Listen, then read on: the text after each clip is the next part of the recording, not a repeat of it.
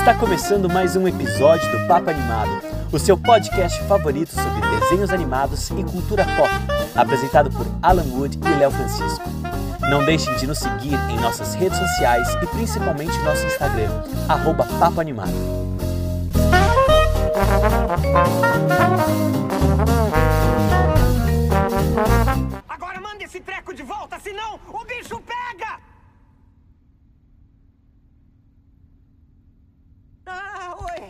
Ensaio da cena para um musical da fábrica chamado Manda esse treco de volta, senão o bicho pega.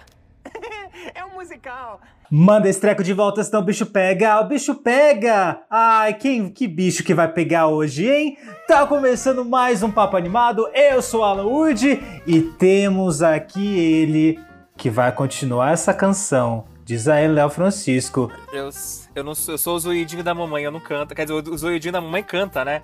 O Sully que não Exatamente canta, né? ele. Exatamente ele. Olha só. E Ai, aí, cara? amigo, tudo bom com você? Você vai mandar esse treco de volta antes do bicho pegar? Eu já Conta mandei esse treco de volta. Eu, eu- eu- já, assim que ele veio, eu mandei ele embora, porque, né, meu filho? A gente não quer que o bicho pegue, né? E aqui o bicho não vai pegar.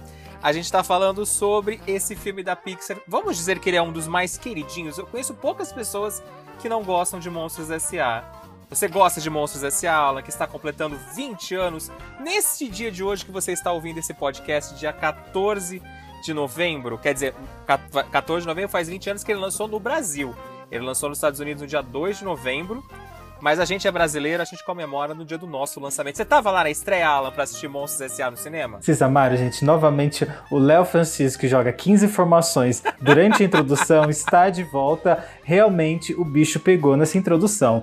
É, sou, adoro Mons S.A., assim, né? Ele realmente é um filme muito querido aí pelos fãs da Pixar, tanto que, assim, é, eu acho que é um dos que mais deve vender produto aí, sabe? Tirando carros, mas, assim, para adulto. Vende produto para adulto, porque, assim, quero, inclusive, mandar um beijo na- já vou começar mandando um beijo aqui pra minha amiga Dorminique, que é muito fã de Monstros S.A., né? Ela que tem até a pijaminha do, do, do Sully, enfim, e, e ela tem o tamanho da Boo, então assim, ela realmente é uma grande fã, ela tem o, o, o pijama do Sully e tem o tamanho da Boo, não é mesmo? Ah, Mas bora lá, e quem a gente trouxe, Léo? Porque a gente não vai falar sozinho sobre esse grande clássico da Claro Pixar, que né? não. A gente trouxe um especialista em Pixar, o dono do maior e do melhor site sobre Pixar no Brasil, o Luiz, meu amigo, que já veio aqui falar sobre Luca, já veio aqui falar sobre Soul. A gente prometeu que ia trazer ele pra falar sobre outro assunto que não fosse Pixar, mas a gente trouxe ele pra falar de Monstros S.A.,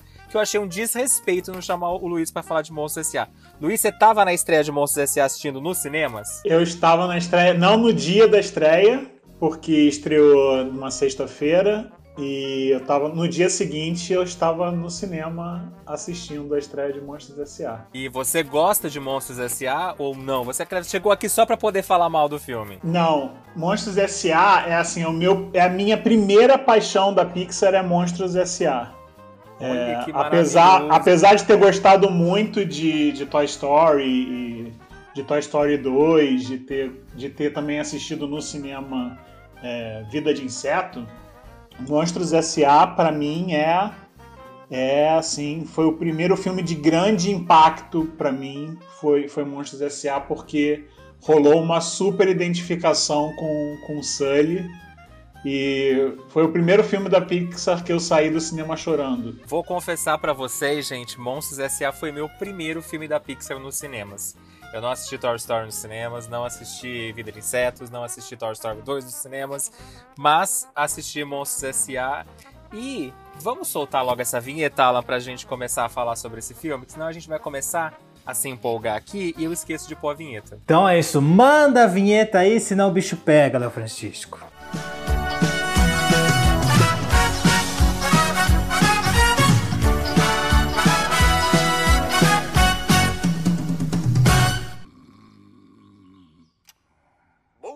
Monstrópolis! Agora 6 horas mais 5 minutos na cidade do monstro. A temperatura está em torno dos 35 graus centígrados, o que é bom pra você que é réptil. E tá pintando aí um dia perfeito para dormir, babar na fronha, roncar ou quem sabe malhar essa banha caindo pra fora da cama. Levanta, Sully! Eu acho que eu não te pedi pra me acordar, Mike. Fala menos e sua mais, rolha de poço! Ah! Sente queimar! Essa é a cara monstruosa? E pra quem não conhece Monstros S.A., que mora num iglu, que eu acho que todo mundo nesse mundo conhece a história de Monstros S.A., acho é impossível. Se você não conhece a história de Monstros S.A. ou nunca assistiu, comenta no nosso Instagram, né, lá, arroba papo animado. Eu quero saber o que aconteceu com você, o que aconteceu com a sua infância. Por que, você nunca viu Monstros S.A.? Conta pra gente. Alan, do que, que se trata essa história? Faz um resuminho bom aí pra gente. Momento sinopse aqui. A maior fábrica de monstros do mundo conta com James Sullivan. Ah, estão chocados que o nome dele é, é James e não é só Sullivan? Ah, tem gente que não sabia. Um dos monstros mais assustadores que tem. Olha só, é- é- eu amo essas. Essa sinopse do Google, que tem o pelo azul e chifres, além de seu assisten assistente, porra, e melhor amigo Mike, o monstro verde de um olho só. Zoiudinho da mamãe. O Zoiudio da mamãe. Eles têm por missão assustar as crianças, que são consideradas tóxicas. Olha só, já usava tóxico, né? Criança é tóxica. Pelos monstros, e cujo contato com eles seria catastrófico para seu mundo. Você vê que eu dei ênfase na palavra catastrófico, eu não me embolei. Porém, ao visitar o mundo dos humanos a trabalho, Mike e Sully conhecem a garota Boo, que acaba sem querer indo parar no mundo dos monstros. E aí, uma grande aventura acontece. Bora falar então sobre Monstros S.A. que está completando, como a gente já falou, 20 aninhos. Olha só, faz 20 anos que tá nossa, vocês estão se sentindo velhos também? Eu já sou uma idosa, né? Já me sinto uma idosa aqui falando, meu Deus, esse filme já tem 20 anos e eu vi na minha infância, Antes né? da gente começar a falar um pouco sobre a história de Monstros S.A. que o Alan acabou de falar, vamos passar umas informações técnicas para vocês. O orçamento de Monstros S.A. foi de 115 milhões de dólares e teve uma bilheteria de quase 600 milhões. Foram 579,7 milhões. Podemos considerar que foi um grande sucesso naquela época, tanto de público quanto de crítica. A crítica é completamente apaixonada por Monstros S.A. Eu ia falar Toy Story, como a pessoa tá ficando louca. Eu parei, respirei, eu falei, é, Monstros S.A. o programa de hoje. E o filme também passou por várias premiações. Ele tem aquele amargo na garganta da Pixar por ser o primeiro filme a ser indicado na categoria de melhor animação e perder. Perdeu para Shrek, que nós falamos esse ano, que também completou 20 anos, mas Monstros S.A. teve mais indicações. Ele foi indicado a melhor trilha sonora, melhor edição de som e saiu como grande vitorioso a- na categoria de melhor canção original para I, I Didn't If Have I, if I did have you. Isso mesmo, do Randy Newman, que é um dos grandes compositores. O filme também foi premiado pelo BAFTA 2002 como, com o prêmio de melhor filme infantil e foi indicado e ganhou prêmios no Annie Awards 2002. Ganhou o prêmio de melhor animação de personagem e foi indicado para melhor animação, melhor direção para o Pete Doctor, melhor roteiro de animação, melhor desenho de personagem, melhor música de animação e melhor desenho de produção em animação. Mas eu quero saber de vocês, gente. Me conta, por que, que vocês gostam tanto de Monstros S.A.? Vamos deixar o nosso convidado falar um pouquinho, Alan? Por que, que se gosta tanto de Monstros S.A.? Além de você acho- ter esse apego com o Sully, me conte. Sim, é, eu acho que eu acho que o filme tem uma tem uma coisa que, que carrega, que é, que é uma continuação, né? Que a gente, a gente também viu em Toy Story, vê em Toy Story 2 e em Vida de Inseto também, que é uma coisa que é trabalhar muito um lado da, da inocência e eu acho que isso gera muita empatia, né? Porque é, os monstros estão lá trabalhando, assim como a gente trabalha no nosso mundo, os monstros também têm que ir trabalhar no, no mundo deles. E, é, e você, se, você se vê no meio de, de uma aventura, porque as crianças são tóxicas, até onde se sabe, até aquele momento as crianças são tóxicas, você não pode ter tanto contato com o mundo dos humanos, né? os monstros não podem ter esse contato. E, e, e esse contato se dá por meio de uma figurinha extremamente apaixonante que é a Bu, apesar de, de eu conhecer, por incrível que pareça, eu conheço algumas pessoas que não gostam da Bu é, como Deus. personagem. É, acontece. né? Quais são, quais são os argumentos dessas pessoas? Que a Boa é uma pentelha. Não, quais são, Quais são os É. arrobas dessas pessoas pra gente derrubar? Ah, passa os arroba aí. Não, acham, acham que a, que a Bu é, é chata, é uma pentelha. Mas é uma criança, né, gente? É uma criança. Criança não é chata e penteira, né, gente? Eu tenho, eu já Uma tenho criança agindo como criança. chatos penteiros, mas a gente ama eles mesmo assim. E ela é. Eu, eu acho a Bu uma personagem apaixonante que, que faz essa transformação, né? Apesar do, da gente não conhecer a história prévia do, do dos personagens, né? Principalmente a história prévia do Sully, que parece ser um, um- um gigante gentil, né? Ele é, ele é enorme, ele é o principal assustador da, da fábrica, mas ele, ele parece ser uma pessoa muito gentil, né? No seu trato com as pessoas, no dia a dia, é, na admiração que ele tem pelo, pelo dono da fábrica, pelo senhor Waternoose. E, e, e eu acho que, que, que rola essa conexão, né? Tipo, de- dele, dele identificar, dele identificar a, de ter essa empatia com a Bu e essa conexão e, e ah, uma criança, uma criança não é tão tóxica assim, né? Ela, ela, ela é boa, ela, ela dá risada, ela pode brincar comigo. E eu acho que esse é um dos grandes trunfos da, do filme ter essa, essa conexão e essa história ingênua que depois tem esse- essa grande virada de não, nós temos que, que explorar as crianças e, e vamos fazer elas, elas gritarem porque a gente vai conseguir extrair mais energia é, em cima delas. Então acho que é- esse é o grande lance do filme. E você, Alan, que, por que, que você gosta tanto de Monstros S.A.? Cara, eu, eu tava revendo o filme, né? E assim, a gente tá vindo de uma semana em que a Patrícia Kogut deu zero para a Verdade Secretas 2. e aí que eu comecei a assistir. Então, assim, acontece, né, gente? A gente tá assistindo uma obra, a gente começa a refletir sobre algumas coisas e tal. E, eu- e uma das coisas que eu prestei muita atenção, que foi uma crítica, inclusive, da Patrícia Kogut, gente, vai fazer sentido eu ter jogado Verdades Secretas 2 pra falar de Ok, eu, eu eu, juro. momento, Alan. Tô esperando esse eu momento. juro. A Globoplay tá Mas- te patrocinando pra você falar da novela que tá todo mundo metendo pau? Não, porque eu também vou falar mal. Ah, então, tá. assim, é... que uma coisa que tava me incomodando muito em Verdade Secreta 2 é que, assim, eu achava os diálogos podres, entendeu? Tudo era realmente como a, a Patrícia fala, a Patrícia, né? Minha amiga, eu chamo ela de Patrícia, como a Paty falou, comentou, né? É que subestima muito a audiência, né? E subestima muito a inteligência da audiência e Monstros S.A. faz o contrário, né? É, apesar de ser um filme que aparentemente tem como foco o público infantil, ele em nenhum momento subestima a inteligência das crianças ou de quem está assistindo. Então, tanto as crianças quanto os adultos conseguem se identificar nas coisas, você entende o que está acontecendo no filme. Eu lembro que assim. Eu fui uma criança que assistiu Bons S.A., né? Eu assisti quando eu era criança. Ah, e, e, Alan, Você assim, não é tão novinho assim, né? Você não era criança. bicha, criança. 2000, 2001, eu tinha 10 anos, eu era uma criança. Tá, você, você era um pré-aborrecente, vai. Não, pré-adolescente é com Não, tô falando 12, 13. adolescente. É um pouco mais pra frente. É, 10 anos. Gente, mas eu era uma criança, real- eu fui muito criança. Até os 3 anos eu tava ouvindo a Eliana, tá? Vamos lembrar disso. Tem, tem essa.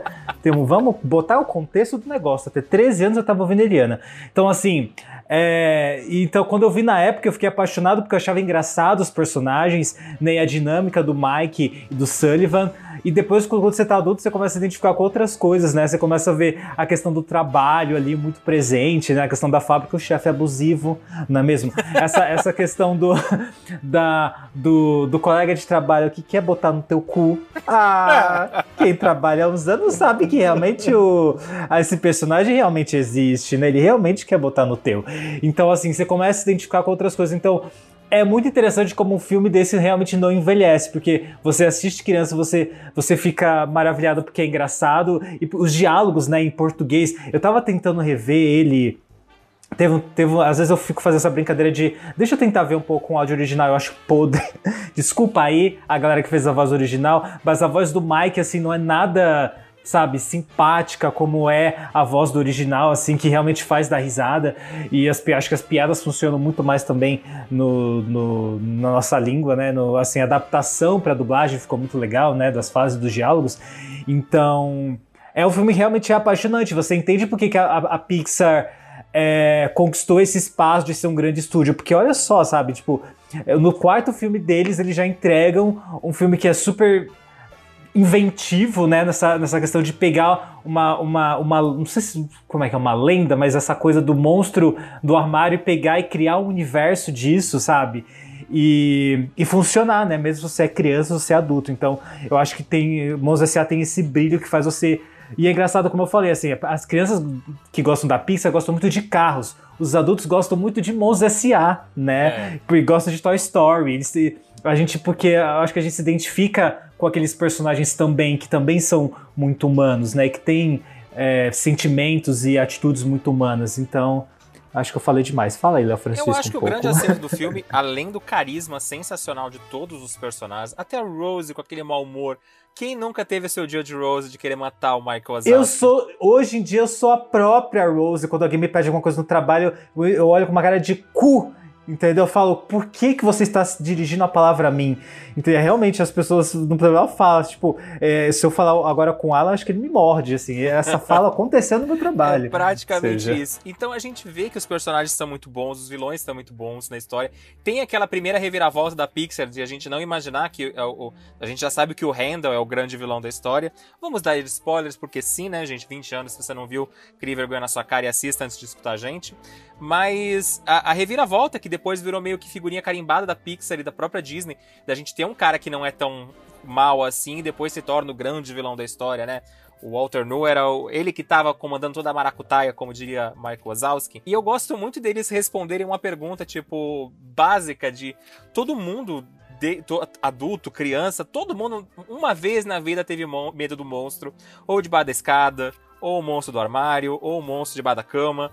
Todo mundo teve medo de monstro uma vez na vida, pelo menos. Então, responder o que, que eles fazem, eles só estão lá trabalhando. Eu adorava aquele teaser que falava assim: eles estão aqui pra te assustar, mas não é nada pessoal.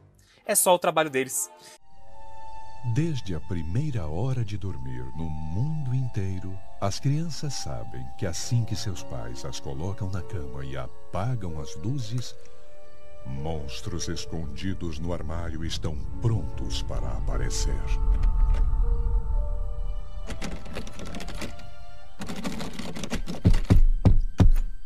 Mas o que elas não sabem é que não é nada pessoal, é só o trabalho deles. Não tem ninguém. Hã? N- não tem criança. Tá Deveria ter legal, uma não criança pra esquenta a cabeça, calma Como aí. não esquenta? Não, tem criança não. aqui. Vamos dar uma olhada na tabela. Tipo, ele tá só lá ganhando um job, pagando os boletos, gente. Ele não tá ali porque ele quer te assustar. Ele tá ali porque ele precisa trabalhar e precisa ganhar o salário dele. E eu achei sensacional o mundo. Monstrópolis é muito legal. Eu acho que a construção da cidade, todas as brincadeiras, as referências, é, eu acho tudo muito bem feito, tudo muito criativo. E era uma coisa que a gente, as- querendo ou não, se perguntava ou não, não sei, mas tipo, a Pixar resolveu responder essa pergunta. É que nem no Toy Story, que a gente tinha aquela coisa: o que, que acontece com os meus brinquedos enquanto eu estou na escola? Por que, que o boneco que eu coloquei em cima da cama não está mais lá e está na prateleira? Às vezes é sua mãe ou será que ele foi lá dar um oi pro outro boneco na prateleira? A gente não sabe. Quer dizer, a Pixar ensinou pra gente que eles foram lá dar um oi um pro outro, foram brincar e, e falaram: ah, ele não vai lembrar que colocou na cama, que tava na cama, não vai. Então, eu gosto muito disso no filme. Mas vamos falar um pouco sobre a produção de Monstros S.A. Queria que o Alan falasse um pouquinho, que eu sei que ele pesquisou, ele tá olhando com uma cara disso. O, o, o Monstros S.A. começou a ser idealizado em 94, um ano, um ano antes do lançamento de, de Toy Story. Mas como é que rolou, essa ideia de Monstros S.A., Alan? Me conta, quem que deu essa, quem que criou o Monstros S.A.? Bom, como a gente sabe, né, a Pixar tem aí uma grande equipe criativa, né, que foram responsáveis principalmente pelos primeiros grandes clássicos do estúdio. A gente é le- engraçado, a gente fala muito clássicos Disney, a gente não costuma usar a palavra clássicos pra Pixar, né? E eu acho que eu que tô dando- falando isso Você que agora, tá mas começando, agora né? Você tá criando eu essa tô moda. começando esse movimento de falar um clássico Pixar, tá, galera? Já estamos tem mais de 20 anos de empresa, já dá pra começar a falar clássico, tá bom? Então assim, que foram responsáveis pelos primeiros filmes do estúdio, então a gente tem ali o John Lasseter envolvido, é, esse nome aí que não sei se dá pra citar ainda, o Andrew Stanton, né, o, Pique- o Peter, Peter Doctor, né, que é um dos que tem é, é o uma das, diretor, das né? melhores ideias, assim, né? Que depois virou aí o presidente, sei lá o que, que ele é agora. Não sou o Selby para te dar uma informação correta. Não espere aqui a Selbipédia, tá bom, galera? Aqui espere uma coisa, meu Diego Vargas, assim, ó. é, informações, como é que é que a gente falava? Imprecisas. informações imprecisas, é isso que a gente tem aqui. gente e acha, o a John gente. Aft, né? Eles- é engraçado, né? Porque eles, eles, eles contam que Mons S.A., Vida de Inseto e o Wally foi meio que tudo na mesma reunião, É, né? Que eles tiveram aí a, a, a ideia, assim. Eles foram...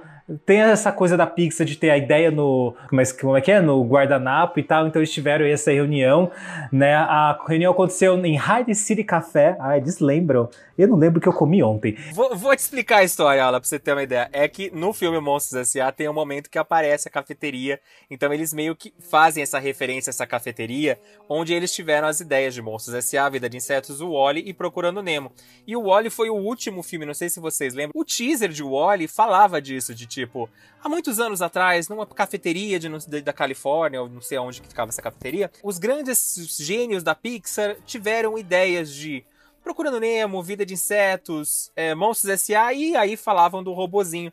E foi mesmo isso que aconteceu. Em 94 eles estavam lá fazendo essa reuniãozinha e resolveram começar a jogar as ideias, já que a Disney já tinha comprado a ideia de Toy Story e eles tinham mais quatro produções para ser feito. A gente tem que lembrar que nessa época a Pixar não era um estúdio da Disney.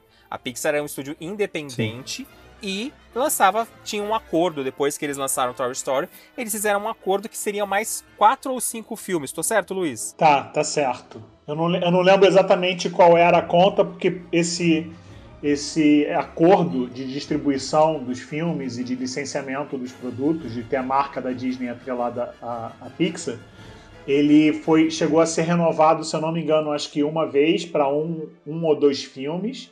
E aí, um tempo depois, foi quando aconteceu a compra da, da Pixar pela Disney, então, e aí foi, foi incorporado e virou um- uma empresa do grupo Disney, né? antes disso acontecer, ainda rolou aquele caso da briga que a Disney teve com a Pixar, é, por conta que a Disney, a Pixar queria que a Disney considerasse Toy Story 2 como um dos filmes do acordo, e a Disney falou que não, é uma continuação, e hoje a gente no acordo não estava escrito que era original, mas eu quero que seja original. E aí teve toda aquela treta de carros ser ou não o último filme, e aí eles estavam Uhum. naquela vibe de o que, que vou fazer? Aí a Disney falou: já que vocês estão fazendo com o doce, vou fazer um Toy Story 3 eu e vou ferrar a brincadeira toda. Mas isso é história que a gente vai contar em breve, num outro podcast, falando sobre Pixar. Mas é, rolou essa ideia. E aí, quando o, o pessoal da Pixar estava fazendo Toy Story, o Peter Doctor, que é o Pete Doctor, que é o diretor do filme, falou: todo mundo veio até mim e disse: Ei, eu acreditava totalmente que meus brinquedos ganhavam vida e que saíam da sala. Então, quando a, Disney nos pediu para fazer mais alguns filmes, eu quis explorar uma noção infantil semelhante a essa. Eu sabia que monstros estavam saindo do meu armário quando eu era criança. Então eu disse: E aí, vamos fazer um filme sobre monstros? E aí, provavelmente, a Disney comprou a ideia e Monstros S.A. foi um tremendo sucesso. É a reafirmação do e se da Pixar, né? E se carros falassem? E se sentimentos fossem sentimentos de verdade? E se Ganhassem sentimentos tivessem sentimentos, né? Então, assim, é o, o, o e se da, da Pixar pura e simplesmente aí nesse filme, né? É, é muito interessante essa, essa, essa história do, do café, né? Que é- continuou sendo um lugar onde eles se reuniam durante um tempo. Isso é na época quando, antes do. É o primeiro estúdio da Pixar, é, antes deles se mudarem efetivamente para Emeryville é, e ter o estúdio onde é localizado até hoje. Esse café não existe mais. é, ele depois de alguns anos, algum tempo depois ele acabou sendo, sendo fechado. Porra, John Lester ele podia ter comprado o café, né, gente? Pra manter a tradição, né? Os caras tinham grana. Podia, mas também ele, já, ele, já, ele ficava uma distância meio grande da onde foi, foi, foi movido o estúdio, né? Para onde o estúdio mudou e ficou definitivo. Então é legal, é legal ter essa, essa referência também dentro do filme, ter um, um café que, que reproduz o que seria esse café da onde eles tiveram a ideia do filme. Então isso é bem, bem bacana. Resumindo, no filme o café vai continuar vivo pra sempre, lá tendo essa lembrança. e no trailer de Wally, quem não assistiu, gente, joga lá no YouTube, teaser Wally, que você vai ver que é bem bonitinho a divulgação. Bons tempos quando a Pixar tinha boas ideias para teaser. Eu venho achando os teasers atuais da Disney e da Pixar bem fraquinhos. Mas o Alan tava falando que não gosta muito da dublagem original de Monstros S.A. Vou confessar, nunca ouvi. Sempre vi dublado. E a gente sabe que os produtores ofereceram pro Billy Crystal a, a chance de dublar o Woody logo no começo da produção. Ele não quis. E aí veio Tom Hanks, que aceitou o papel, pegou o personagem. Estamos aí já com quatro filmes e uma série de curtas maravilhosas. E aí a, Disney, a Pixar chegou e para recompensar ele falou: Ó, tem o Michael Wazowski, o que, que você acha de dublar? E aí ele topou fazer a voz do personagem. O ator Billy Murray foi considerado também para fazer a voz do Sully. Para quem não conhece, o ator Billy Murray era super famoso, fez vários filmes. Mas quem acabou pegando ele, quem que foi, Alan, que, que dublou oficialmente o, o Monstros S.A.? Foi o John Goodman, né? Que também. Aí que já fez, inclusive, acho que ele, se não me engano, ele tem outros trabalhos de dublagem também, né? E que assim, mas que de novo, assim. É, eu desculpa aí, eu sei que vocês são maravilhosos, sei que vocês são extremamente talentosos, mas para esse brasileiro aqui que vos fala, não tem o mesmo brilho, sabe, das vozes que a gente tem aí na versão original. Você tem aí quem, quem é a versão original? Depois você fala pra gente, Léo. Mas é engraçado, né? Porque assim, a gente sabe que numa produção vários nomes aí são cogitados, né, para fazer as vozes. Inclusive, antes, antes de eles fecharem com o Bill Murray, teve, passou ali pelo Robbie Williams, o Ed Murphy, o Jack Black, o Drew, o Drew Carey, que eu nem sei quem é, mas eu espero que seja o irmão do Jim Carrey, espero que seja o primo do Jim Carrey, para ter um Carrey no nome ali, mas que eles também foram considerados aí para fazer o Mike. Eu acho que até o Ed Murphy, cara, eu, eu acho que seria interessante. Então, é que assim, o Ed Murphy ele traz muita personalidade, né, para as vozes que ele faz. Então, imagina, né, também ele, fez, ele não fez o burro do Shrek, o Ed Murphy? Foi. Imagina, imagina que doido ele tá, dois, tá com dois projetos tá em dois projetos. Ano, né? E um ganha um Oscar e outra não, ia ser um negócio bizarro, né? É, minha filha. Ó, a gente tem Mauro Ramos como Sully. O Mauro Ramos, gente, para quem não lembra, é o Pumba, né, gente? Maravilhoso. A gente tem o Sérgio Sten como o Mike Wazowski. Tem o Márcio Simões como o, o Handel. A Miriam, Miriam Fisher como a Célia. E o Edinaldo Lucena como o Walter New. E aí a gente tem os outros personagens. Tem a Gotcha maravilhosa que faz a Ross. Garcia Júnior tá no time de dublagem. Hélio Ribeiro. A gente tem um Cláudio Galvão fazendo o Abominável. Ah, o Cláudio Galvão como Abominável Homem das Neves é maravilhoso. Oferecendo aquelas raspadinhas no, no filme. Eu acho que a dublagem de Monstros S.A. é um, um tremendo acerto da época boa que Garcia Júnior dirigia e traduzia os filmes. Não que as atuais sejam ruins, gente. Se tiver alguém da Disney escutando a gente, não estou criticando tanto assim. Mas eu gostava mais da época do Garcia Júnior, que tinha quase nenhum erro. Era perfeita aquela dublagem. Vocês gostam da uhum. dublagem? Ela falou que gosta, né? Eu sou fãzaço, sou fãzaço da dublagem, assim. Eu acho que as piadinhas que eles fazem, as palavras que eles usam, assim, é muito...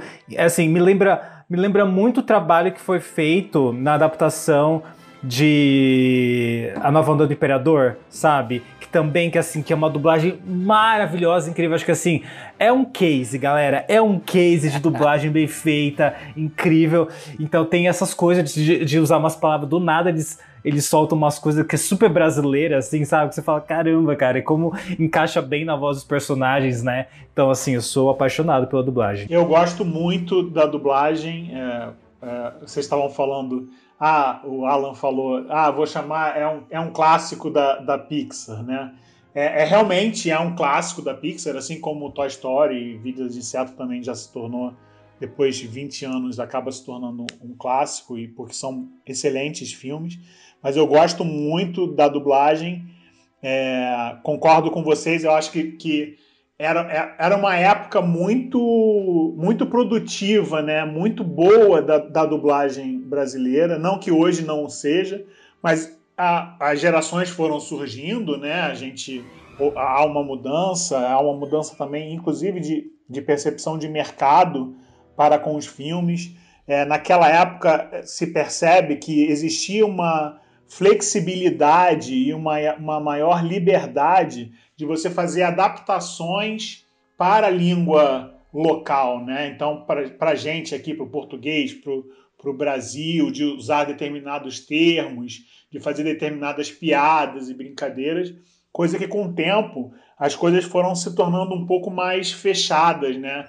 Mais é, padronizadas pelos estúdios, inclusive pelos nomes dos, dos filmes, né? Quando a gente vai vai perceber, às vezes tradução de nome de personagem. Antigamente ti- os personagens ti- tinham seus nomes traduzidos, né? E às vezes muito muito adaptados e e a gente acabou entrando hoje em dia num esquema muito mais mais padrão, né? Onde onde porque é um produto, né? A gente inegavelmente continua sendo um produto que é vendido no mundo inteiro.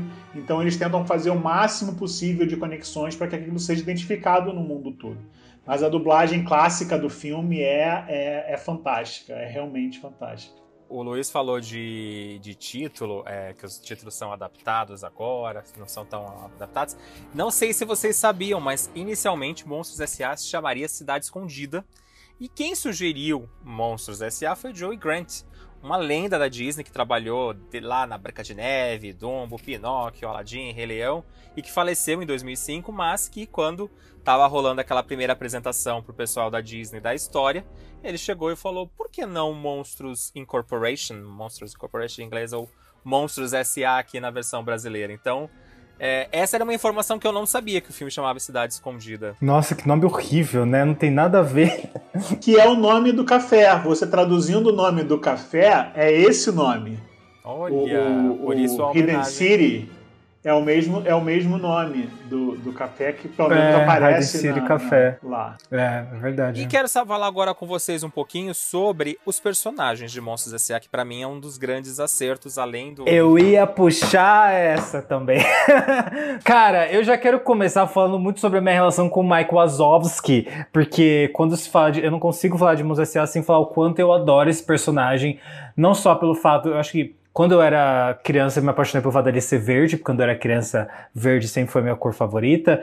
Então eu era Hoje em dia ela tá apaixonado. sendo mal usada a cor verde, né? Ainda mais quando é com amarelo, a gente, a gente, a gente evita. né? Poxa. A É, gente evita. mas depois- eu fui crescendo, pelo menos eu tive o laranja também, que foi me ganhando. Enfim, mas assim, eu fiquei apaixonado, mas eu gosto muito da relação do Mike com o Sullivan. Quer dizer, eu acho o Sullivan um saco, tá? Eu quero deixar isso claro. Eu acho um saco. Que Sullivan. isso, Alan? Insuportável. Acho insuportável aquele cara, entendeu? E eu acho Só o Mike porque ele é maravilhoso. bom e o Mike é amigo dele? É o quê? Só porque ele é porque- melhor? Não é melhor em nada. Assim, o. Eu gosto. Mas assim, eu gosto da relação deles, porque assim. Diferente da relação do Woody e do Buzz, que eles estão sempre em treta, assim, eles são amigos e rivais ao mesmo tempo. e diferente de muitas relações que a gente vê no cinema, quando a gente tem, sei lá, um protagonista e a gente tem um amigo do protagonista, que assim, que aí o, o, o, o amigo do protagonista sempre tá qu- quase que refém do protagonista, né? O, o- então tem, seria lá, o Sullivan, ele nunca. Ele nunca se sobrepõe ao Mike, sabe? Você sabe que ele é, é- é uma das partes mais importantes do filme, mas, por exemplo, tem aquela cena que o, que o, que o Mike é, tem. é, como é que é? Que ele, ele quer jantar lá com a namoradinha dele, e aí tem uns papéis, e, e o Sullivan fala: tá, beleza, eu faço isso aqui pra você, sabe? Que numa relação em outros filmes, né, em outras, em outras produções, geralmente quem, o, o papel é o contrário, né? É o protagonista que precisa fazer uma coisa e o amigo do protagonista que fala, não, deixa eu fazer isso aqui pra você. Então a relação deles é muito equilibrada, isso eu acho muito legal. Mas eu acho mais, sabe, eu- uma- quando eu penso em Mos S.A., depois é, é uma pergunta que vocês vão responder depois, não, não sei se eu jogo agora, mas eu adoro a cena em que ele se vê na televisão e aí a, tampam a cara dele, mesmo assim ele fica extremamente feliz. Ah lá, vou aparecer!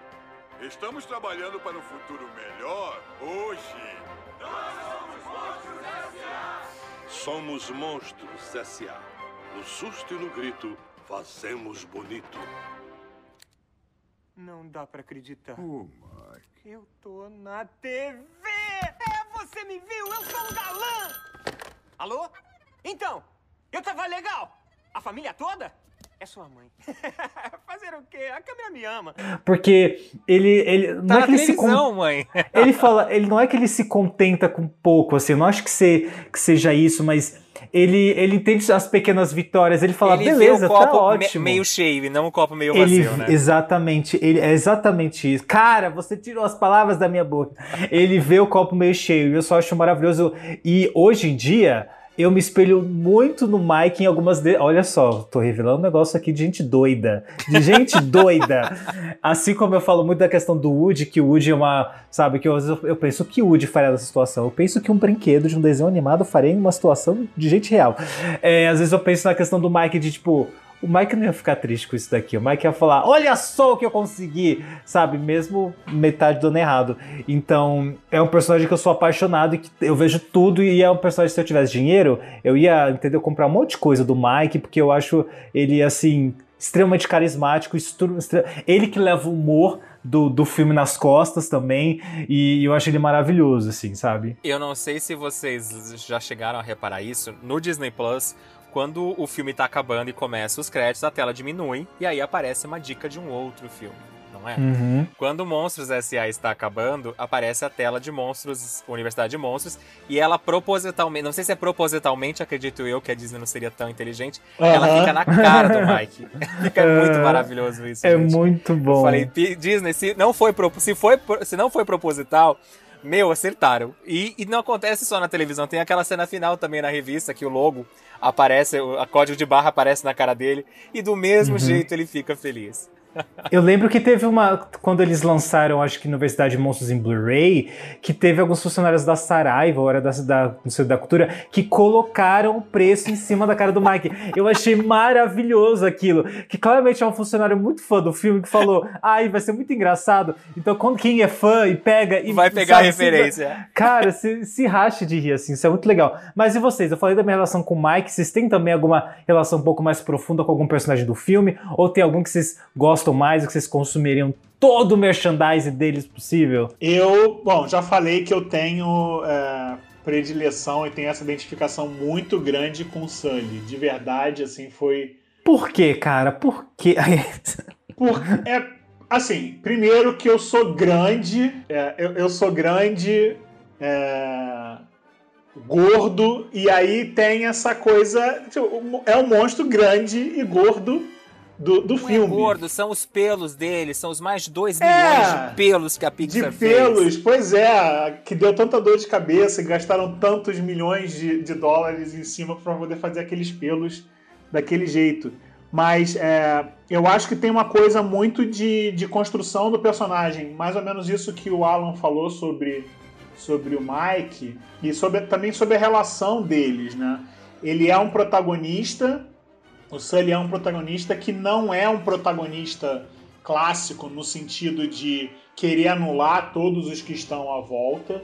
Ele é, ele é uma pessoa que tem por característica trabalho em equipe, né? Ele, ele entende aquilo como uma equipe, ele não faz a fábrica sozinha, é, apesar dele ser o campeão, ser o principal assustador, ele, ele não leva aquilo é, como um, um mérito próprio e, e dane-se o restante da, das pessoas, né? Então eu acho que tem, tem isso. Eu acho que tem uma coisa que eu, da minha identificação com ele que é muito grande também com é, a, o relacionamento que ele cria com a Bu, que é que é fantástico. E eu tenho muito uma coisa de memória, né? Eu tenho uma, muito uma coisa de, de, de trabalhar sempre a memória, o registro da memória, a lembrança. É, por exemplo, não, não tem nada a ver com o filme, mas Central do Brasil, que é um filme que também trabalha muito isso no final do filme, né? A coisa da fotografia, que a, a personagem da Fernanda Montenegro fala pro menino, tipo assim, não esquece de mim. E aí no final ele olha ele olha a fotinho no, no, naquele monóculo, né? É, eu acho que Monstros S.A. tem isso quando, quando o Mike gentilmente remonta aquela porta toda e sabe que o amigo tá com o último pedacinho que vai precisar daquilo para fazer a porta funcionar, para ele poder rever a Bu, porque ele queria tanto rever a Bu, né? E aí aquelas, aquilo ali é, é o que acaba comigo no filme. Já tinha rolado uma identificação. Quando quando vem aquela hum. cena, eu choro até hoje, gente. Tipo, é vergonha total, assim. Eu choro. Quando aparece aquela cena da, da, dele abrindo a porta, eu tô, já tô chorando e continuo chorando o restante dos, dos créditos. Então, eu acho que tem muito, muito isso. Mas tem uma coisa sobre o Mike que eu queria só falar rapidinho, que eu acho que é muito legal, que é a coisa da. É, tem a coisa da positividade, né? Eu acho que ele, ele tem muito uma, uma, coisa de percepção da criança, então ele, ele não vê o copo vazio, meio vazio, ele vê o copo meio cheio, que é essa coisa da ingenuidade, né? E tem uma coisa muito que eu acho legal dos personagens para com o Mike, que é o, o respeito. Tipo, ninguém ridiculariza o Mike por ser daquele jeito. É, todo mundo respeita, inclusive o Sully respeita. Só o Randall que ridiculariza ele, né? É o único que fica lá enchendo o saco. Sim, sim. E aí é, é muito legal, porque, tipo, é, passa o comercial, aí, aí aparece o logo em cima do, do Mike, e aí o, o, o Sully, tipo, olha, caraca, ele vai reclamar, caraca, é agora que ele vai explodir porque botaram o logo em cima dele. E, e ele acaba, tipo, comemorando junto com o amigo, porque o amigo tá muito feliz porque apareceu na, na televisão, assim como aparece na capa da revista lá no final. Então tem essa coisa da ingenuidade que é um pouco contraponto, né? Tipo, o Mike é a criança dentro do universo do monstros e a, a Boo é a criança no, no, no reino do, da, dos humanos, né? No mundo dos humanos. Então acho que é, que é bem interessante isso essa conexão do Mike com os do, do, do Sully com os dois, né? Mike é a criança do Sully que o Sully cuida, né, gente? Exatamente. eu acho que vocês falaram tudo, gente. Os dois, eu gosto muito dos dois personagens porque eu acho que os dois se complementam. É, enquanto o Sully é o racional, o Mike é o, é o divertido, é o estourado às vezes também, que ele fica puto, é o que quer resolver as coisas logo, enquanto o Sully é o mais calma, gente, vamos pensar, vai dar para resolver isso. E também tem a Boo, que também é maravilhosa. E como eu falei, gente, eu amo o Abominável Homem das Neves, que aparece num momento do filme. E o Luiz estava falando que era uma coisa que eu queria também trazer aqui para conversa, que é a cena final, que eu quero também saber, ele já falou um pouquinho, quero que o Alan fale também um pouquinho sobre a cena, que para mim ela é a cereja do bolo que torna o filme maravilhoso. E, e é para mim aquela coisa de tipo, quando a Pixar anunciou, vai ter continuação de Monstros S.A., eu já eu falei, meu Deus, aquele filme final é perfeito não tem como mexer naquele final. E aí você vê que, ah, não, vai ser um, um prequel, vai ser antes da história. Aí eu falei, beleza, ufa. Ah, vai ter uma série de monstros S.A. contando a história depois. Aí me deu aquele gelo de novo, eu falei, meu Deus do céu, vão cagar o final. Uhum. Não, foi até aquele momento lá. E aí eu falei, meu Deus, Pixar, não mexa nessa cena, pelo amor de Deus, porque ela é muito maravilhosa. E é uma coisa que acho que tá no imaginário de todo mundo. E se eles fizerem, o, o por exemplo, o reencontro da Boo com o Sully, não vai agradar porque cada um tem na sua cabeça o jeito que eles vão se reencontrar. Será que ela tá mais velha? Será que passaram-se dias? Será que passaram-se anos? Não digo tantos anos, mas tipo, uns dois, três anos, ela já pode não, não acreditar mais nele. Cara, eu acho que, é, assim, é uma cena que você consegue interpretar de tantas formas, né? Eu acho tanto de da questão da questão simbólica da porta, né? Que, que muita gente pode usar isso como uma questão de, de da morte mesmo, né? Esse momento que você atravessa alguma coisa e aí assim a porta é destruída, você não tem como voltar para lá, você não tem como acessar essa pessoa de novo, né? Como é que você vai lidar com essa perda, né? E, e então acho que tem, tem esse simbolismo, tem simbolismo da questão dos pais, né? Eu acho que eu lembro que eu vi em, em algum lugar assim, uma, faz muitos anos isso, de alguns pais assim contando sobre era sobre vários filmes e tal, e aí falando sobre a questão de Mãos S.A., que muitos pais vinham essa questão de quando o, o, o Sullivan vai lá deixar a Boo no quarto, como esse momento em que, beleza, meus filhos, criei meus filhos, agora estão ali no mundo e, e eles não, não podem mais depender de mim, eu preciso deixar eles irem, assim, então tem essas questões muito simbólicas, muito subjetivas que a gente vê no filme, né, e eu acho que como, né, pessoalmente, assim, eu vejo muito esse, esse momento de tá, é isso, a gente viveu essas coisas maravilhosas, foi incrível, mas assim, não dá mais pra gente continuar junto e que é uma pena, então assim, é, é lidar com, com isso, sabe? Mas como isso também é importante, porque ele, o Sullivan entendia que a, que a, que a Boo não, não pertencia àquele mundo, né, e que ele também não pertencia ao mundo dela, e que os dois podiam ser felizes longe um do outro, assim, porque eles não coabitavam os mesmos espaços, né, mas que tava tudo bem, quando eles estiveram juntos foi legal, foi incrível, foi ótimo, mas que tem esse momento. E realmente muita gente pensa nessa questão e, e tem várias fanfics e, e, imagens de como seria o, o Sullivan vendo a Boo de novo, e eu acho que é uma coisa que eu não duvido nada da, da Pixar explorar algum dia esse reencontro aí do Sullivan com, com a Boo, assim. Eu acho que seria bem maravilhoso de ver, assim, nem que seja um curtazinho, alguma coisa, sabe?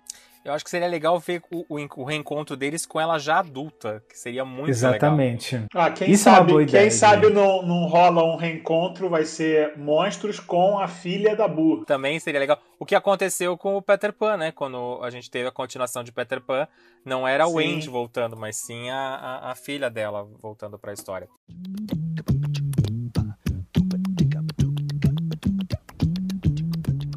Quero contar pra vocês algumas curiosidades que eu separei aqui de Monstros S.A. Não sei se Alan e Luiz conhecem elas, mas... É a Curiosidades Animadas, é o novo quadro aqui no programa. Tava- o Luiz comentou que a Pixar teve que fazer um gastar uma grana com tecnologia para fazer aquele monte de pelo do Sully. Sully teve mais de 2 milhões 320 e 413 pelos em seu corpo. Olha que coisa maravilhosa. O personagem favorito do Alan, Mike Wazowski, fez participações em outros filmes da Pixar, como Procurando Nemo, Carros, o Wally e Toy Story 3. Eu confesso que eu só vim pro Procurando Nemo. Carros, o Wally e Toy Story 3 é uma surpresa para mim. Pixar é rainha easter egg. Mas se vocês acharem, manda pra gente, marca a gente, tanto no Instagram, é arroba papanimado, ou no Twitter, marca a gente, hashtag papanimado. Pra quem não sabe, o nome verdadeiro da Boo é Mary Gibbs, que é o nome da dubladora da garotinha. E vale lembrar que durante a gravação eles não gravaram normalmente, tipo, colocaram a criança na frente do microfone e falaram, vai minha amiga, fala. Eles foram seguindo ela e pegando os barulhinhos que ela ia fazendo durante a correria no estúdio. Olha que coisa maravilhosa. Vocês lembram que tem uma cena que tem um monstro gigante chamado Ted, na, na hora que o Mike e o Sully vão atravessar a rua, e aparece só o, a- o pezinho dele, e não, nos erros de gravações maravilhosas aparece o pé do Rex, do Toy Story, mas oficialmente era para ser o Godzilla, mas a Pixar não conseguiu os direitos autorais para trazer o, o personagem. Vale lembrar, não sei se vocês lembram, eu lembro muito desse, desse trailer. O, o, o, Monstros S.A. foi lançado muito próximo a Harry Potter. Harry Potter foi lançado algumas, algumas semanas antes. E para promover o filme, a Pixar fez um trailer especial onde o Mike e o Sully brincavam de adivinhação, de tipo, ah, faz a mímica do nome que você pegou no papelzinho. E aí um deles era Harry Potter. E aí eles tinham que adivinhar. Vocês lembram desse trailer, gente? Não. Isso eu não lembro, não. Ô, gente, eu lembro desse, esse me marcou. Vamos tentar achar pra colocar no Instagram? Se a gente achar, a gente bota lá no a Instagram. gente do coloca lá no. Instagram. A voz da, Ro, da Ross, que é aquela, aquela funcionária mal-humorada, foi feita por brincadeira pelo Bob Peterson, um dos artistas responsáveis pelos storyboards do filme. A ideia ficou tão legal e o jeito ficou tão legal que eles resolveram deixar no final. Então, é um, rote... é um ilustrador que faz a voz da Ross. Eu acho que se tiver a continuação de Mons S.A., eu quero Regina Roca fazendo a Ross. Se liguem, Mike. Se liguem, cara. Eu quero desse jeito. Ah, eu sei fazer voz de uma velha fumante. Vocês viram que sou um ótimo dublador, né? Maravilhoso. Nos primeiros rascunhos de Monstros S.A., a Boo teria 6 anos de idade. Mas com o desenrolar do roteiro, eles acharam que ela tinha que ser um pouco mais nova para ela ser dependente do Sully na trama, né? E outra curiosidade também que eu não sabia, o Monstros S.A. foi lançado um pouco antes do segundo episódio de Star Wars, o Ataque dos Clones. E no- nas cópias de Monstros S.A., a Disney colocou. A Disney não, a Disney e a Fox colocaram o trailer do filme, o teaser em primeira mão. E muitos fãs de Star Wars foram para as sessões de Monstros S.A. só para assistir o teaser e dizem que muitos deles saíram da sessão depois. Olha que absurdo você pagar para assistir um filme e só ver o teaser e não assistir o filme de Monstros S.A. Será que as pessoas se culparam depois disso? Gente, cara, que Mas absurdo, uma, como assim? uma quantidade de gente deve ter ficado na sala, né? Sim, tomara. Com Eu- certeza. Eu, já, eu não vou julgar, porque eu já fui pro cinema há tempos atrás, na época que a gente não tinha YouTube. Eu fui pro cinema pra assistir um trailer de um filme da Disney que tava todo mundo comentando. Mas eu assisti o filme depois, que era Era do Gelo. Eu fui pra assistir o trailer, não lembro de que filme da Disney. Acho que era Podia ter saído da sala. Mas assisti a Era do saído. Gelo. Monstros S.A., minha gente, foi um grande sucesso de crítica. Tanto que, até hoje, no Rotten Tomatoes, que é um site de críticas, que ele tem mais, ele tem quase 200 críticas, ele tá com 96% de aprovação da crítica e 90% do público. O filme foi relançado, ele foi lançado nos cinemas dos Estados Unidos no dia 2 de novembro de 2001, aqui no Brasil chegou duas semanas depois, no dia 14 de novembro, e com o sucesso de O Rei Leão em 3D, isso em 2012, 2011, não me lembro quando foi lançado o Rei Leão, a Disney resolveu trazer Monstros S.A. em 3D para os cinemas e ele foi relançado em dezembro de 2012 e também foi um sucesso para o estúdio. Queria também comentar com vocês sobre os lançamentos em vídeo, que o Monstros S.A. foi lançado em VHS e DVD no dia 17 de setembro de 2002, foi lançado em Blu-ray em novembro de 2009, Depois foi lançado em Blu-ray 3D em fevereiro de 2013. Recentemente foi lançado em 4K lá nos Estados Unidos, uma tecnologia que não chegou aqui no Brasil.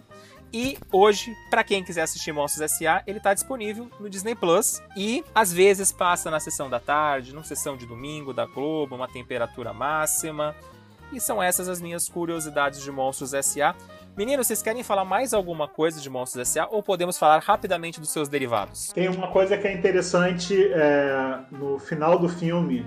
Tem um easter egg que aparece o filme seguinte da Pixar, que é Nemo. É, a, a Boo, se eu não me engano, é, vai entregar entrega vários, vários bonequinhos. E em uma uhum. das portas, que quando tá aquela perseguição da, deles com, com o Randall, fugindo com a Boo, a, a, porta abre e tem aqueles quadros. Sabe aqueles quadros de pescador americano que tem o um peixe colado no. Então, tem uma, uma daquelas das cenas mostra, se eu não me engano, o, Mer, o Merlin, o pai do Nemo, num quadro grande de peixe. É um Merlin em tamanho gigante, assim. Então é, é bem interessante de, de prestar atenção e além da, da Boo dar o, o Nemo pro, pro Sully, ela também dá a Jessie e a gente também vê a bola da Pixar. O Monstros S.A. é um filme repleto de easter eggs. No lançamento de Monstros S.A. em home video, a gente teve o lançamento do curta-metragem O Novo Carro do Mike, que era uma cena do filme, mas o pessoal viu que a cena não se encaixava muito bem na trama e resolveram colocar ela direto no DVD como material extra. E ela funciona muito bem, né? Como um curtazinho, assim, sabe? É, e eu acho legal porque é, naquela época a Pixar sempre trazia uma coisinha nova do, dos personagens com o lançamento do DVD e do VHS. E vale lembrar também, se eu não me engano, o Monstros S.A. tinha a cena, a cena pós-crédito do Monstros S.A. ainda era com aquelas brincadeiras de erros de gravação. Era, porque tinha a, a, a, o número musical do Manda esse treco de volta, senão o bicho pega. Que ele faz o número musical na fábrica pros funcionários, lembram? Senhoras e senhores, bem-vindos à peça anual da nossa empresa. Estrelada, escrita e dirigida por Michael... E produzida. É, produzida por Michael Wazowski. Opa.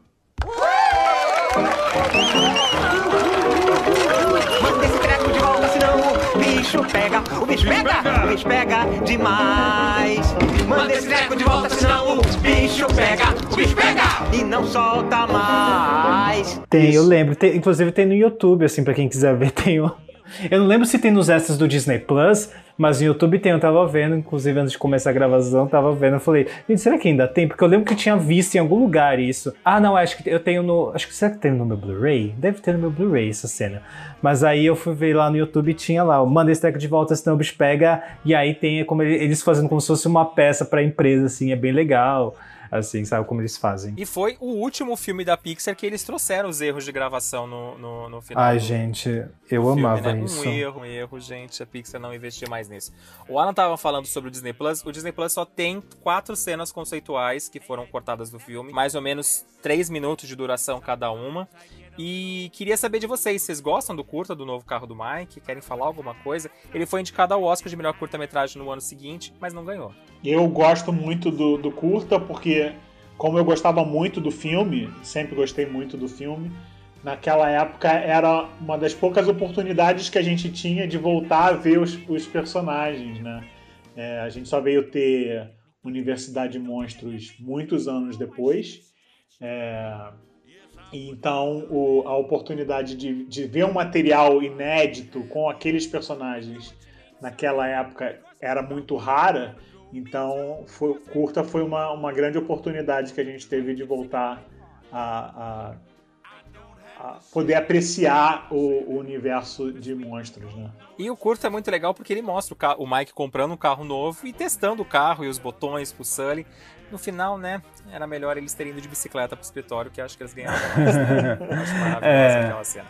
O Luiz Eu falou adoro que essa muitos cena. anos depois, foram 12 anos de espera pra gente ter a continuação, Universidade Monstros, que chegou aos cinemas em 2013 e foi um sucesso. Ele tem 80% de aprovação da crítica, mais de 200 críticas e 81 do público. Não foi tão bem de crítica quanto o original, mas de bilheteria ele foi melhor. O original estava com 500 e tralalá, a continuação arrecadou 743,5 milhões de dólares.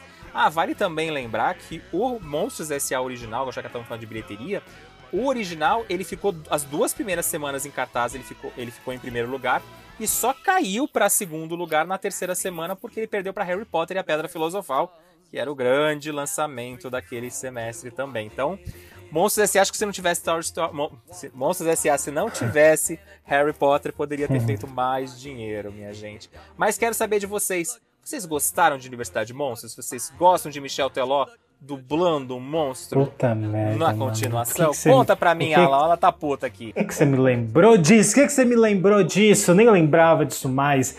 Cara, eu, eu, eu assisti. Eu assisti quando foi lançado depois em, em home video. Home video, quem, quem Olha usa que fala velho. home video, hein, galera? Eu, às vezes, Ai. quando quero vender produto.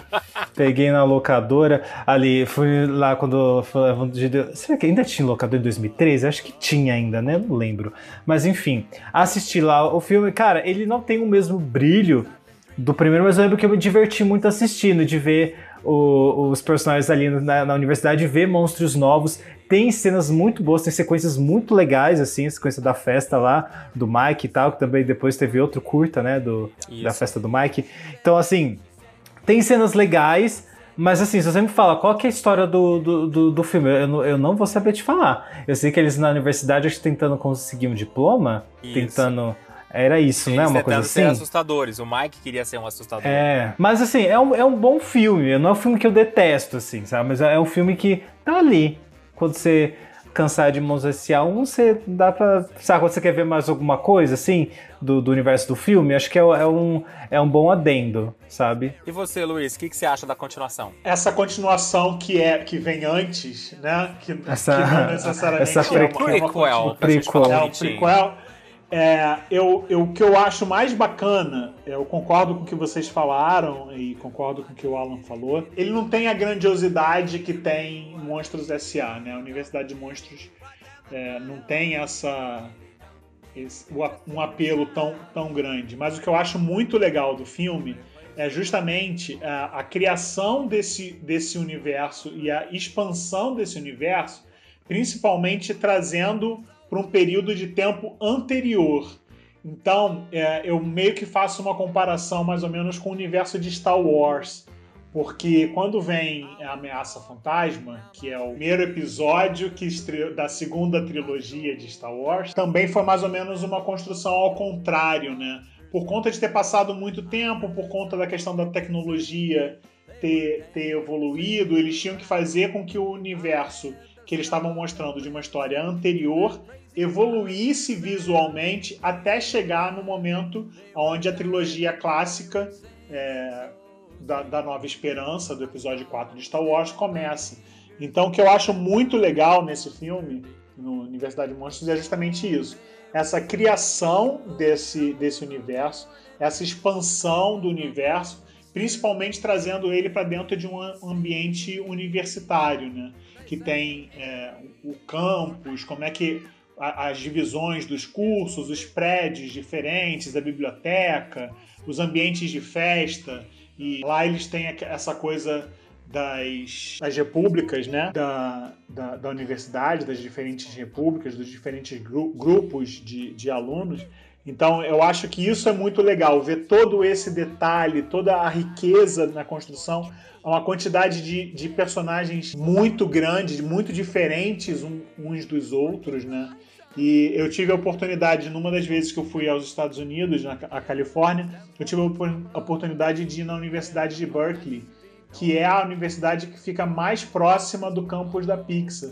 Então é, é, é muito interessante ver assim muita da inspiração mesmo da, do- dos prédios antigos, da torre que tem um relógio, que tem um sino. Então é muito legal ver essa, essa dinâmica e ver isso replicado no filme com tantos detalhes e de maneiras tão inusitadas para poder caracterizar como uma universidade que fica em Monstrópolis, né? Isso que eu acho mais bacana do filme. Eu acho legal que o Luiz falou super bonito e eu só ia falar. Continuação foi feita na universidade porque dá pra fazer um monte de monstro de brinquedo e a Disney vai ganhar um monte de dinheiro em cima da gente. Depois do sucesso de Carros e Carros 2 que ela fez, Carros 2, ela falou: só vou pintar o carro diferente e o trouxa vai comprar o carro diferente. Porque o trouxa comprou, ela falou: vou fazer monstro, gente. Monstro vende, funcionou. E eu acho legal que enquanto o, dele, ao, ao voltar para trás, fazer trazendo os personagens para a universidade, você acaba com esses 10 anos de diferença entre um filme e outro. Vou usar o, o pequeno Alan como exemplo. O pequeno Alan era uma criança. De, 11 anos depois, pequeno Alan estava onde? Na universidade. Ele estava se se conectando com o personagem mais uma vez. Então, quem era criança no primeiro filme já estava chegando, estava na universidade ou já estava chegando lá na universidade. Então você continua se conectando e o que eu acho mais legal do filme é que ele consegue linkar lindamente com o primeiro sem uma falha no roteiro. Tipo, eu nunca imaginei que, Mike e o, e o Sully tivessem começado de baixo, começado lá na, na parte de cartas de Monstros S.A., depois na Turma da Faxina. Discordo completamente que eu me conectei com os personagens. Primeiro que a, a, a, experiência da universidade no Brasil e nos Estados Unidos são completamente diferentes. Não, sim, mas eu, tô, eu usei o pequeno Alan como exemplo, mas tipo, é, é Em 2013 eu nem tava na faculdade, eu entrei em 2015 na faculdade. Ah, meu anjo, vai tomar Ou no seja... nariz, tá? Aí eu como é Mas para linkar com o pessoal lá dos Estados Unidos, eu sei que a gente mostra uma, uma realidade que é completamente sim, diferente da Unidos, nossa, sim. mas é uma realidade que a gente já tá acostumado a ver em comédias besterols, como American Pie, uh, ou atualmente Riverdale, que a gente acaba vendo esse clima de faculdade da galera, né? Smallville, pessoal. Eu vejo muito Universidade de Monstros como uma animação para adolescente, assim, porque ele tem muita piada adolescente, assim, sabe? Então, mas Eu é acho por isso, a criança cresceu bem, e virou adolescente Exatamente. 10 anos depois. Então, é, por essa ótica faz sentido que você falou mesmo. 20 anos depois, estamos aqui falando Meu sobre Deus. Monstros S.A. E no meio desse ano a gente teve um presente do Disney Plus. A Disney trouxe pra gente Monstros no Trabalho, 10 episódios, onde a gente conheceu quem, Alan? Quem é o protagonista dessa vez? Boa pergunta. Ele não. Ele falou o que Tyson adorou a série. Coisa, não é? Eu tinha Tyson. esquecido o nome do personagem. Tyson, é Tyson. O Tyson, que o, o, que, eu, o que eu gostei muito, assim, nos primeiros episódios de Monsters at Work, é que é, houve Aí uma mudança. Que ele fala o título em inglês, que não vai dar pra achar no Disney Plus. Monstros ao Trabalho. Né? Monstros eu, no trabalho. No trabalho, era pra ser, enfim. Enfim, Monsters at Work é que assim, ela dá sequência ao, primeiro filme, né? Então, assim, houve toda uma mudança estrutural na empresa que agora, as, agora eles não querem pegar o choro da criança, mas sim as risadas. E aí, e, eu acho, assim, maravilhoso essa questão de, tipo, ele saiu da universidade e ele aprendeu uma coisa. Aí ele chegou lá e é um negócio completamente diferente, porque as coisas mudaram. Né? Então a estrutura de trabalho mudou. Então ele teve que reaprender tudo que ele, ele aprendeu na faculdade. Então, assim, é uma puta crítica social foda, assim, sobre, tipo, quando a gente faz algumas mudanças, óbvio que, a gente, que, que grandes mudanças vão gerar um impacto e que, assim, é, não é porque uma coisa sempre foi de um jeito que ela sempre tem que ser desse jeito, né? Então, assim, rola esse, esse estranhamento no começo, tipo, ele não aceita logo de cara, ele, ele, ele, ele estranha tudo isso, mas ele fala, beleza, toma aqui, bora lá, né? Vamos, vamos ver o que acontece. Então, eu gosto muito desse, dessa desse início da série, sabe? Com essa questão de, tipo, dessa estrutura. Então, gente, eu sei que sempre foi dessa forma, porém descobrimos que dá para ser feito de outra forma, sem machucar ninguém, sem fazer criança chorar, então, sem tirar, literalmente, sem tirar é, pirulito da, do, da criança, é, doce da boca da criança. Então, assim, bora fazer dessa forma aí, vamos, e beleza, vamos. Eles, e é legal que, assim, a, a própria empresa dá a formação quem faz telemarketing sabe que a gente passa por uma formação de uma semana. Ou seja, tem empresas que realmente fazem isso. E então, assim, beleza, gente, então vamos ensinar vocês a fazer esse negócio, não vamos deixar vocês na mão.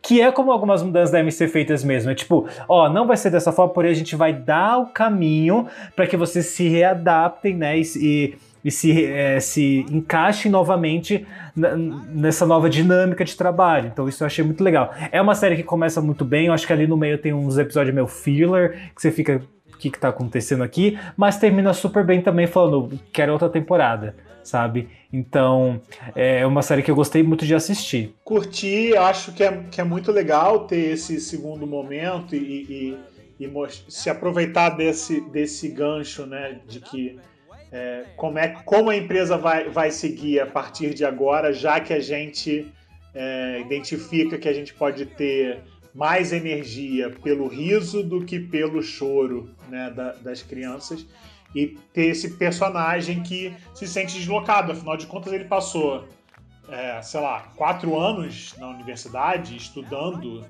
é, como, como assustar né, crianças e, e, ser um assustador. E aí ele chega lá, olha, tudo bem, você foi contratado ontem, mas a partir de hoje a gente não assusta mais, a gente agora vai fazer as crianças rirem.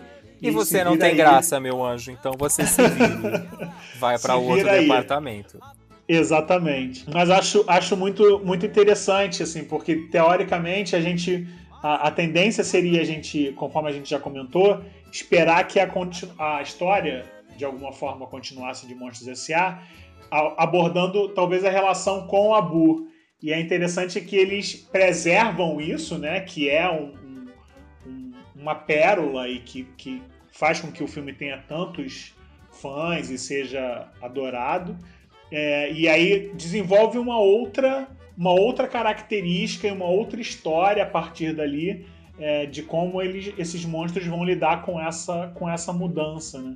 Então isso é bem bem interessante assim de, de como eles, eles fizeram. Eu tenho duas curiosidades sobre sobre monstros ao trabalho que é, o, a primeira imagem foi um pôster teaser que foi divulgado é, alguns anos atrás, agora estou sem a data aqui, mas alguns anos atrás no festival de Annecy e o protagonista era outro completamente diferente do que é o, o, o Tyler Tuskman. Foi apresentado é apresentado na, na, na série. Ele era franzino baixinho é, amarelo é, tinha, tinha, uma outra característica. Se vocês derem Ele não busca... era um monstro padrãozinho, né? A gente vê que o Tyler é padrãozinho. Ele é. é ele, é. Ele é, ele é até porque existe uma, ali uma, uma comparação de estatura, por exemplo, com, com o Sully. Né? E para o cargo que ele iria ocupar, ele iria ocupar um cargo mais um dos cargos principais na fábrica, né? Que, é, que era de assustador. E o primeir, a primeira versão do, dele, do personagem, era uma coisa muito franzina, não, não, não, não, não condizia com o cargo de assustador, justamente para gerar esse deslocamento, né? É, que o personagem acaba sentindo na, na série. Então é interessante de, de ter Essa foto foi isso. vazada ou não? Ninguém tem essa foto? Isso foi, isso foi. Eu tenho, tenho uma publicação no Pixar Brasil Blog sobre, com, com essa informação, com, com esse pôster é, que foi, foi publicado, foi divulgado no Festival de Annecy como primeiro material promocional. A gente ficou conhecendo tanto o logo da série, que se manteve o mesmo, mas a, a imagem que tinha era com outro personagem. E aí é, passou-se algum tempo sem ter nenhuma notícia sobre, sobre a série. A série acabou sendo meio que postergada. A gente acabou sabendo informações é, de que ela efetivamente não seria produzida mesmo pela Pixar. Ela tá que eu ia falar, produzida... a série é produzida pela, pelos estúdios da Disney, se eu não me engano, Isso. do Canadá, né? Que, que foi o mesmo que fez o Helena de Avalor. É, é um, é um estúdio chamado Icon Creative Studio. Ele é um estúdio canadense que faz algumas coisas para Disney. É, hoje em dia é um estúdio que tem também uma colaboração com a Skydance Animation, que é para onde teoricamente teria ido o John Lasseter com a saída dele da, da Pixar. E, e o que eu, uma das coisas que eu achei muito interessante da, do, do estúdio é porque existia uma tecnologia em, em 2003 e existia um tipo de visual que hoje em dia é considerado, entre aspas, ultrapassado né, em termos de computação gráfica. Quando você vê, você sente algumas diferenças, uma coisa de textura mais dura, né, de iluminação. E o que eu acho interessante é, é produzir isso hoje em dia, uma continuação de Monstros S.A., poder usar mais ou menos a mesma tecnologia, né? Isso acaba barateando o custo de produção e, de alguma forma, também mantém a padrão, mesma né? estética, o padrão estético do filme. Então isso é uma coisa que eles acabaram de alguma forma também tirando proveito. É óbvio que é, a tecnologia é outra hoje em dia, né? E, e, que se faz as coisas de maneira diferente, muito com, com mais qualidade, mas eles tiveram de alguma forma também ter que ma manter um padrão um pouquinho mais baixo de qualidade, o que é normal para as séries é, de computação gráfica de animação, porque são vários episódios, então o negócio não pode custar o preço de um filme, né?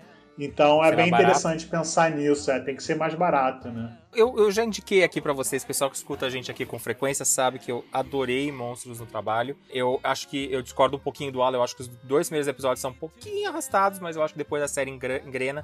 Eu gosto muito dos novos personagens, aqueles personagens lá que, que trabalham com o Tyler, acho maravilhoso. A- aquela amiga que estudou com ele, estava no fundo da turma, mas eram melhores amigos na cabeça dela. Quem não tem um amigo assim, né, gente? Eu amo. É, eu acho que são. bo- eu acho que eles conseguiram mais uma vez, assim como aconteceu em Universidade de Monstros, que eles trouxeram novos personagens muito bons pra trama e e souberam linkar a trama do- da continuação com o original.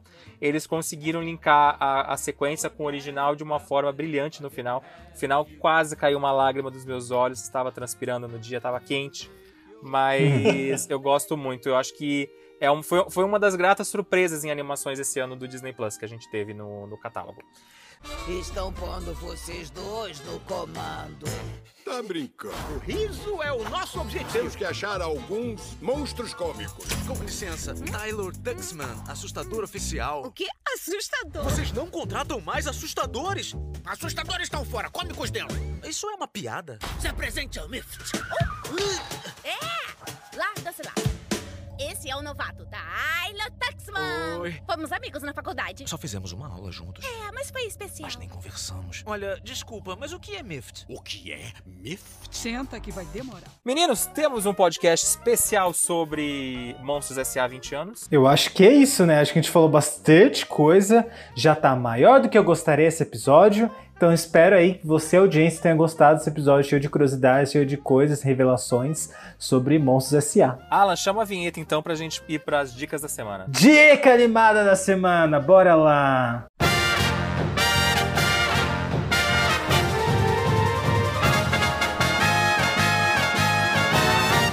Vou começar as dicas da semana que eu estou com medo que peguem minhas. Duvido que peguem minhas dicas de hoje, mas vou começar com elas. A minha primeira dica são. são vou dar três dicas rapidinhas. A primeira dica é vejam para os pássaros ou For the Birds, que é o curta da Pixar que foi exibido antes de Monstros S.A. nos cinemas, estava no DVD e tá no Disney Plus, que é o curta sobre os passarinhos lá, malvados pequenininhos que ficam infernizando o passarinho diferente.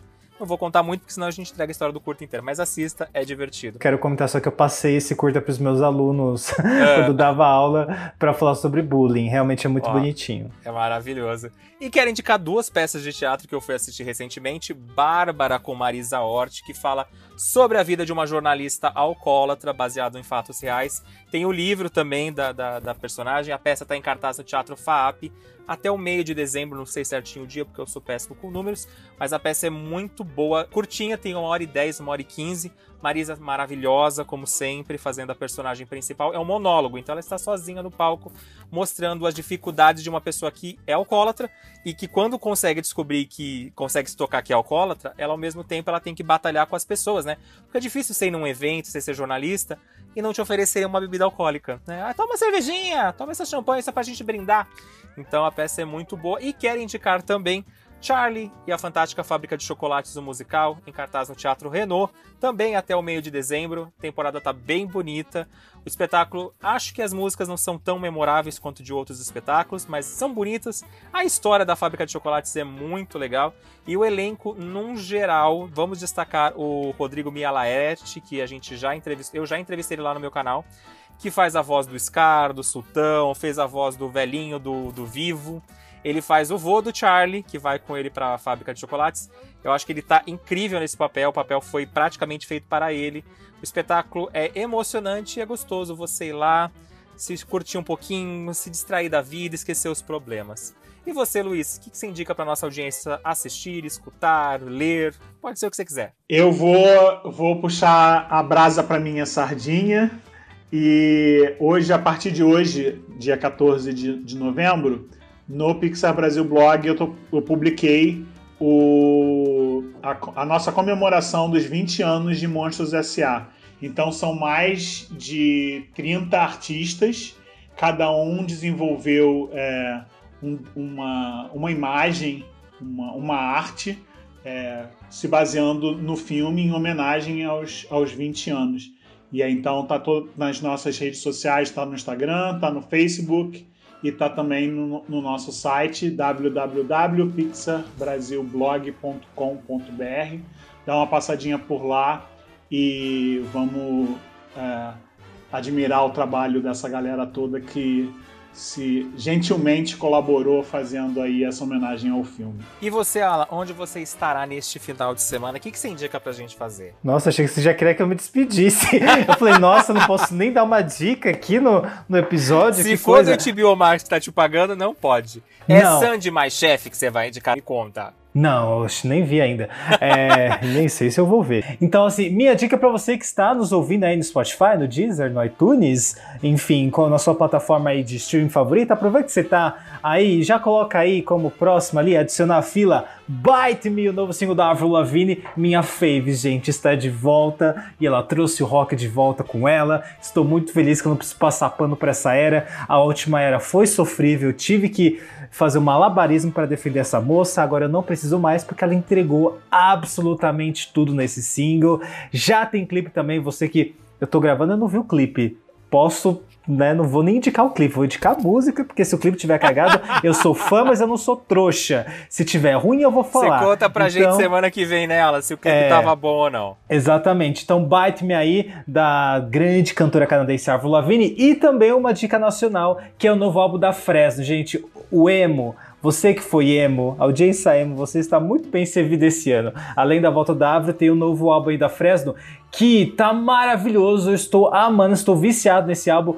Quero destacar aqui a música Casa Assombrada, que é a terceira faixa que eu fiquei apaixonado e aí tô cantando toda hora. Tem uma parceria com o Lulu Santos, que é, já faz tanto tempo, que é um pop rock maravilhoso, super gostoso de, de ouvir também. E ele, gente, é- e, e rola um samba emo na faixa 10, chamada Nem Liga Guria. Gente, que do nada tem um sambinha ali, um sambinha emo no álbum. Gente, é maravilhoso. Lucas Fresno entregou absolutamente tudo nesse álbum chamado Vou Ter Que Me Virar. Então, diquinha aí pra você colocar na sua playlist aí de fim de semana. Depois que eu ver esse episódio, já bota aí na lista que tá maravilhoso essas duas dicas aí emo, pop, punk pra vocês. É isso, vamos agradecer aqui, Luiz, muito obrigado por ter participado com a gente desse programa. Valeuzão. Já peça o seu biscoito. Eu sei que você já pediu nas dicas, mas Não já devia nem pedir aí. de novo, né, Alan? É, não devia, né? Mas, mas pede aí um, um biscoito aí. Vou pedir um biscoito, então, é, pessoal acompanhar o Pixar Brasil Blog no site www.pixarbrasilblog.com.br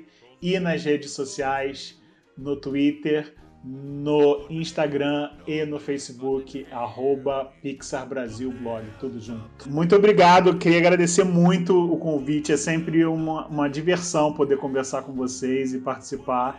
Podem me chamar quando quiserem. A gente vai chamar, amigo. Fica tranquilo que ano que vem tem mais filme da. A gente tem Lightyear, a gente tem Red, a gente Hum. tem curtas É. especiais, a gente vai te amolar mais um pouquinho. E prometo, te amolaremos em outros especiais que não sejam da Pixar.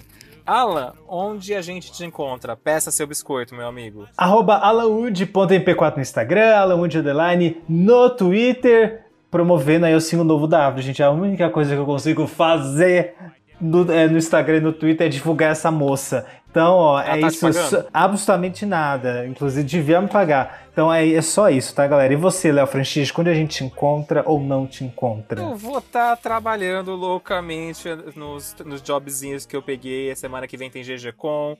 Vai ter episódio novo semana que vem que a gente vai gravar no feriado maravilhoso. O Alan já tá sabendo que vai trabalhar no feriado, agora de segunda-feira. Poxa, E cara. vocês me encontram no Twitter como Léo Francisco, que vocês já sabem, e no Instagram como Cadê o Léo Francisco? Luiz, obrigado mais uma vez pela participação. E, gente, Alan, qual que é o tema da semana que vem? Você já sabe qual que é? Você lembra qual que é que a gente vai comemorar? Eu não faço a menor ideia. Ó, mas vou te falar que semana que vem a gente tem É o quê? Selby novamente aqui com a gente. Ah, é pra falar do na na na na É esse mesmo. São É 30 esse aí. anos do Quem melhor pegou? desenho animado já produzido pela Disney Animation Studios. Então, Segundo o Léo Francisco, Vocês tá, não galera? podem, vocês não podem perder esse especial que vai ficar. A gente não gravou ainda, mas vamos gravar e vai ficar incrível. Se Ah, preparem aí, minha gente. Então, na, na, na, na, na. Gente, é Alan. isso. Um beijo, um abraço, um aperto de mão. Até o próximo vídeo. Até o próximo vídeo. Olha que doido. Até o próximo episódio. Tanto tempo que eu não gravo vídeo. Que vídeo, caras. Que vídeo, caras. Beijo. Beijo. Valeu, gente. Obrigadão. Tchau, tchau, gente. A gente se escuta na semana que vem, porque eu ia falar a gente se vê na semana que vem, mas a gente é áudio aqui. Manda esse treco de volta, senão o bicho pega. Bicho pega. Controle-se, amigão. Então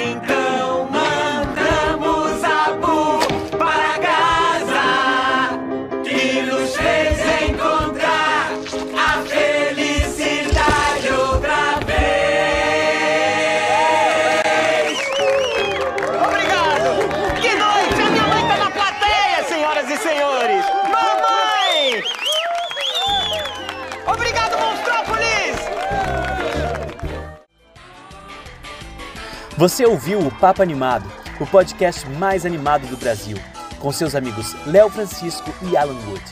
Voltamos em breve com mais novidades. Edição Léo Francisco.